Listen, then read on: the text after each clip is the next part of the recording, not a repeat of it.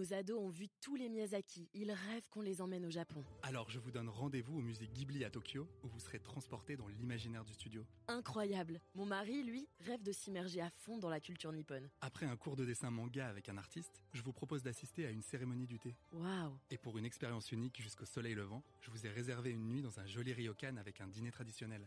Je nous y vois déjà. Avec Marco Vasco, ne rêvez plus, vivez votre voyage l'esprit libre. Au rendez-vous sur marcovasco.fr pour imaginer votre prochain voyage sur mesure.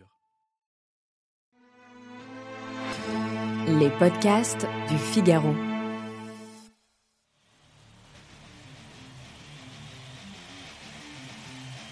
Vous connaissez le groupe de rock Kiss? Leur maquillage iconique, leur tenue glam rock et leur tube comme I Was Made for Loving You? Eh bien, pour ce groupe formé dans les années 1970, le 2 décembre 2023 a été un jour très, mais alors très spécial. Ce soir-là, les membres de Kiss ont donné leur ultime concert au Madison Square Garden de New York. Après 50 ans de carrière, ils ont pu raccrocher les guitares. Mais lors du rappel, surprise Ce n'est pas Kiss qui est revenu sur scène, mais leurs avatars. Et oui, si les musiciens partent en retraite, leurs jumeaux numériques, rajeunis d'au moins 30 ans, s'apprêtent à prendre leur relève. Vous avez bien entendu. Bientôt, vous pourrez vous rendre au concert des hologrammes de Kiss. Cette nouvelle en dit beaucoup sur ce qui pourrait être le futur des événements live. Est-ce que demain, on va aller se trémousser devant les avatars de nos stars favorites? Allez, venez, je vous explique tout en 5 minutes.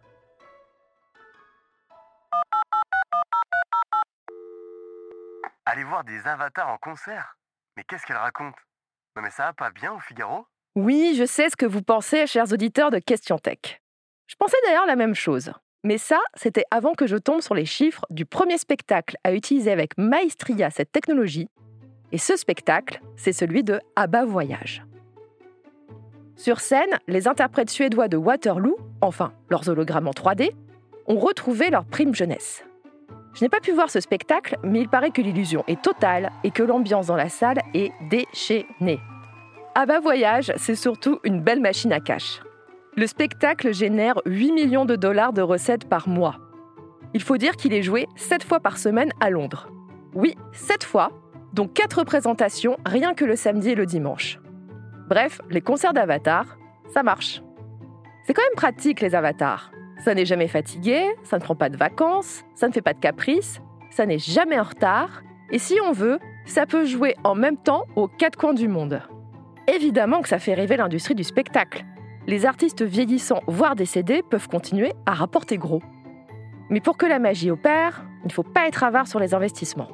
Des hologrammes ratés ou franchement cheap, on en a vu ces dernières années, et ça, ça fait fuir le public. La conception de Abba Voyage, elle, elle a coûté 160 millions d'euros, ce qui est colossal. Les membres du groupe suédois ont été filmés sur scène par 160 caméras durant 5 semaines. Les artistes des effets spéciaux ont ensuite travaillé pour rajeunir leur double. Et il a fallu construire une scène avec des projecteurs adaptés. Bref, vous l'aurez compris, seules les très grandes stars internationales peuvent aujourd'hui se permettre une telle dépense. Dans le cas de Kiss, il faudra attendre au moins 2026 avant de voir leurs avatars sur scène. Le groupe passe par les mêmes prestataires que ceux d'ABBA. Ça fait quelques années que le monde du spectacle tâtonne avec le virtuel. Souvenez-vous pendant le Covid. L'industrie de la musique ne jurait que par les concerts virtuels, avec des avatars de Ariana Grande ou de Travis Scott dans des jeux vidéo comme Fortnite. On a aussi vu des concerts visibles depuis des casques de réalité virtuelle. On allait se trémousser dans le métavers en restant chez nous en pyjama. Bon, sauf qu'un concert, c'est quand même beaucoup plus sympa dans une salle de spectacle, entouré par des centaines, voire des milliers d'autres personnes, réunies dans la même ferveur. Et ça, les gens l'ont bien compris, quand on voit la ruée vers les festivals et les concerts depuis la fin du Covid. Les concerts d'Avatar gardent ce côté convivial, festif et social de cette communion entre fans. Alors oui, ça peut sembler bizarre d'aller applaudir des hologrammes. Mais ça reste quand même moins glauque que de voir la même chose seul chez soi, avec un casque sur la tête.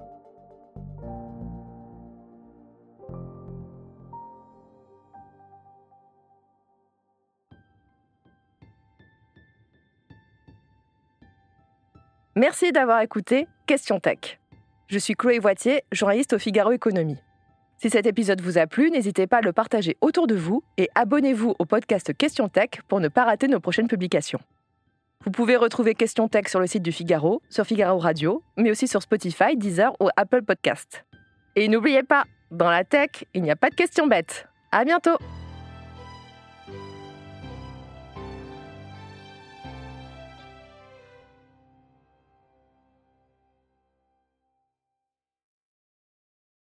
Nos ados ont vu tous les Miyazaki. Ils rêvent qu'on les emmène au Japon. Alors je vous donne rendez-vous au musée Ghibli à Tokyo, où vous serez transporté dans l'imaginaire du studio. Incroyable. Mon mari, lui, rêve de s'immerger à fond dans la culture nippone. Après un cours de dessin manga avec un artiste, je vous propose d'assister à une cérémonie du thé. Waouh Et pour une expérience unique jusqu'au soleil levant, je vous ai réservé une nuit dans un joli ryokan avec un dîner traditionnel. Je nous y vois déjà. Avec Marco Vasco, ne rêvez plus, vivez votre voyage l'esprit libre. Au rendez-vous sur marcovasco.fr pour imaginer votre prochain voyage sur mesure.